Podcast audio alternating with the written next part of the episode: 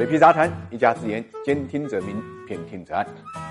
三月十号啊，央行公布了最新的金融数据，让人呢大吃一惊。从几个主要的数字上来看呢，比一月份的增幅有了大幅的回落。比如说 M 二只有百分之八，跟上个月的八点四相比呢，有比较大的回落，而且呢也是比较低的一个位置。M 一就是企业的存款数字呢回升到了二，但是呢 M 一跟 M 二的剪刀差呢依然还是在缩小，那就说明这个企业的贷款动力呢还是不足的。社会融资的这个数据呢出现了更大一点的回落，一月份四点六万亿，这一次呢只有七千多亿，回落的比例是比较大。居民贷款这个数字回落的也比较大，特别是中长期的贷款，也就房贷呢，才增加了两千多亿，短期贷款呢是减少了将近三千亿，所以使得整个二月份的贷款数字呢则增加了八千八百亿左右。然后这个数字跟上个月的三点二三万亿相比，跟大家预期的一点三万亿相比呢，也都是有很大的一个回落。当然，这个数数字呢回落并不说明啊政策呢忽紧忽松，因为二月份呢是春节因素，中国的春节是不确定的，所以，对于经济活动的影响呢，表现出一种不确定的特征。所以，一到二月份，如果联系起来看的话呢，社融送资呢同比还是增加百分之十的。企业贷款方面呢，长期贷款还是增加了五千多亿，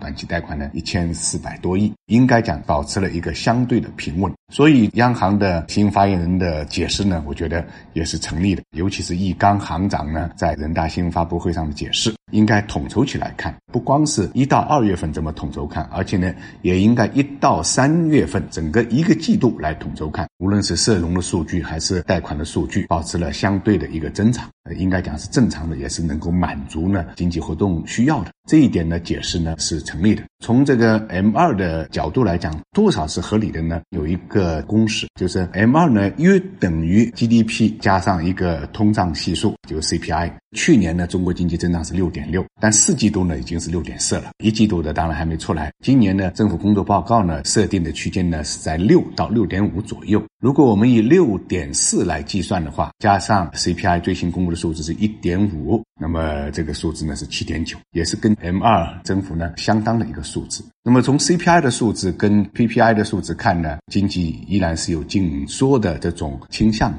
所以呢，在这种情况下也需要一定的资金支持。但是呢，我们央行也再三对外界声明，绝不搞大水漫灌。所以政策呢，就是要平衡呢两个阶段，既不能为了刺激而这个大水漫灌，也不能呢为了紧缩呢而导致呢企业呢贷款资源不足。走好这个平衡，做好这个均衡啊，也是一个非常难的一个艺术。